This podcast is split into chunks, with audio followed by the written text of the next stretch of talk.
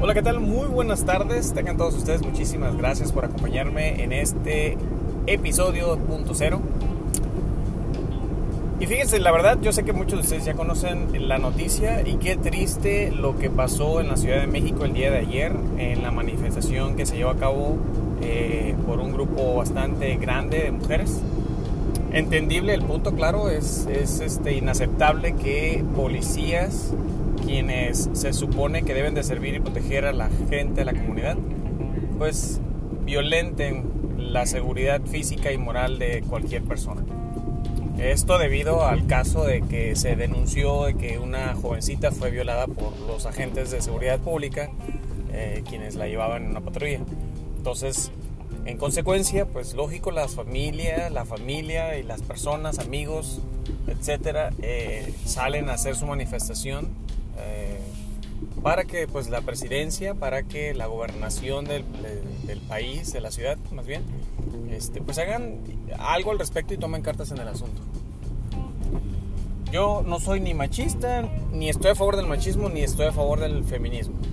Eh, yo creo que las manifestaciones deben de ser pacíficas, con un simple objetivo, eh, dar a conocer tu inconformidad en cuanto a algún eh, tema o ámbito eh, de seguridad, algo que te preocupe, algo te, que te moleste, que te indigne y que en un momento dado, eh, en un momento desafortunado, pues pudo traer una tragedia. Eh, Dios, Dios es grande y bueno, en esta ocasión no fue una tragedia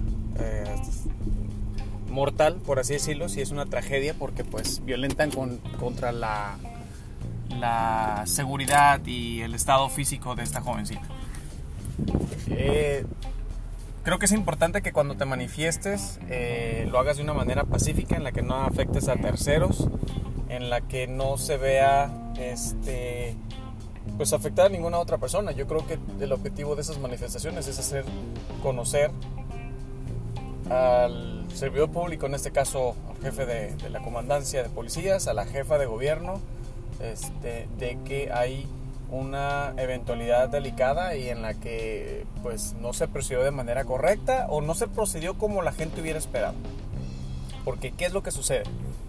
La jefa de gobierno, Claudia Sheinbaum, pues resulta que hace su, su, este, su declaración ante eh, un medio de comunicación y externa que lamenta los hechos, eh, lamenta que esto se haya dado y pues bueno, en, en, función de sus facultades, pues a los oficiales involucrados se les destituye, se les, este, se les quita por el momento de, su poder de, de, de, atender, este, se suspenden pues de labores para, para no redondear tanto porque me estoy trabando se suspenden los, los, oficiales, están en proceso de verificación, de investigación y van a ver qué es lo que va a suceder. Este, son presuntos culpables, no son culpables hasta que no se encuentren las pruebas eh, contundentes las pruebas completas que den a conocer que sí fue el hecho.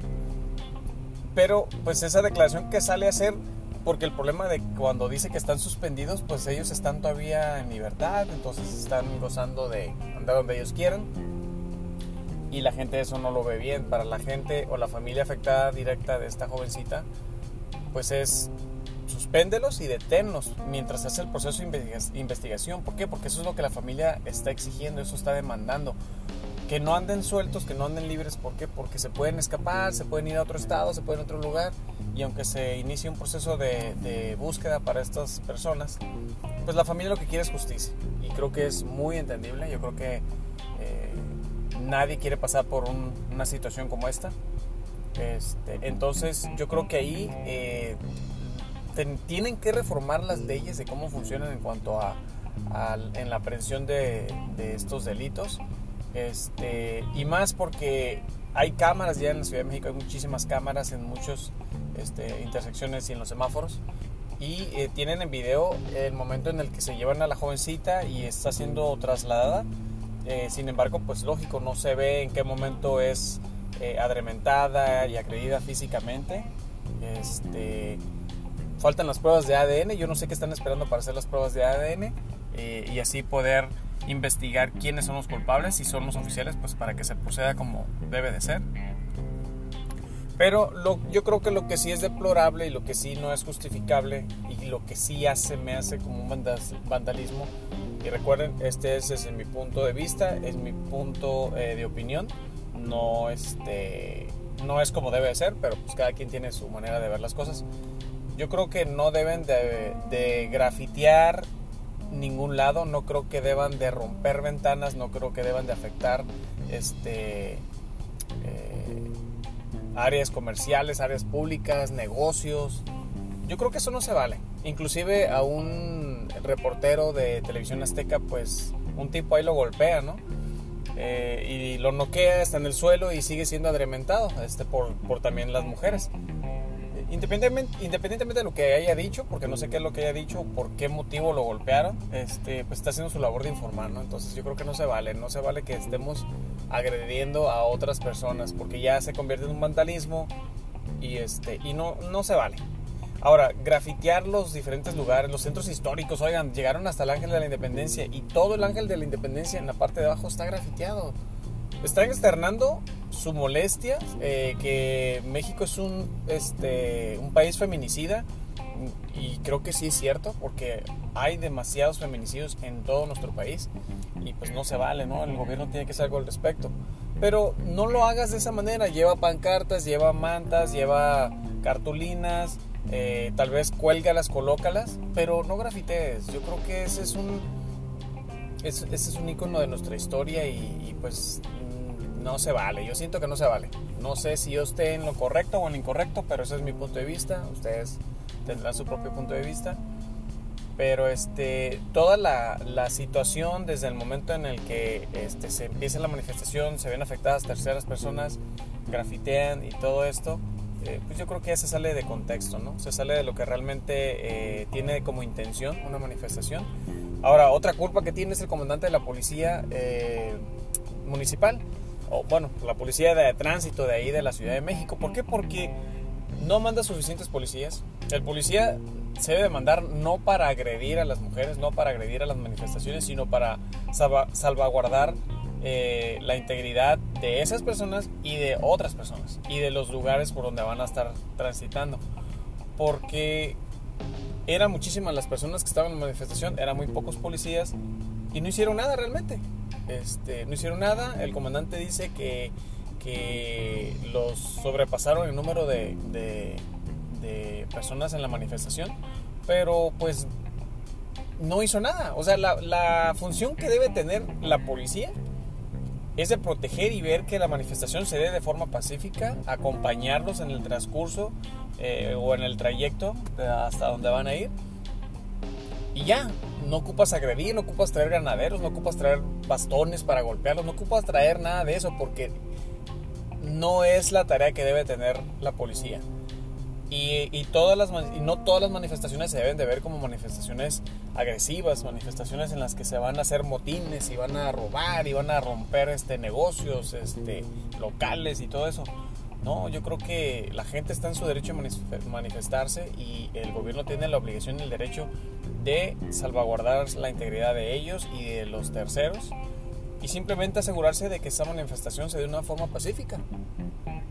Y ya fuera de ahí, pues lo que conlleve eh, el proceso del caso y la investigación y todo eso, pues va a depender de todo lo demás, ¿no? de la, labor que tiene que llevar de investigación este, la, la fiscalía y todo eso.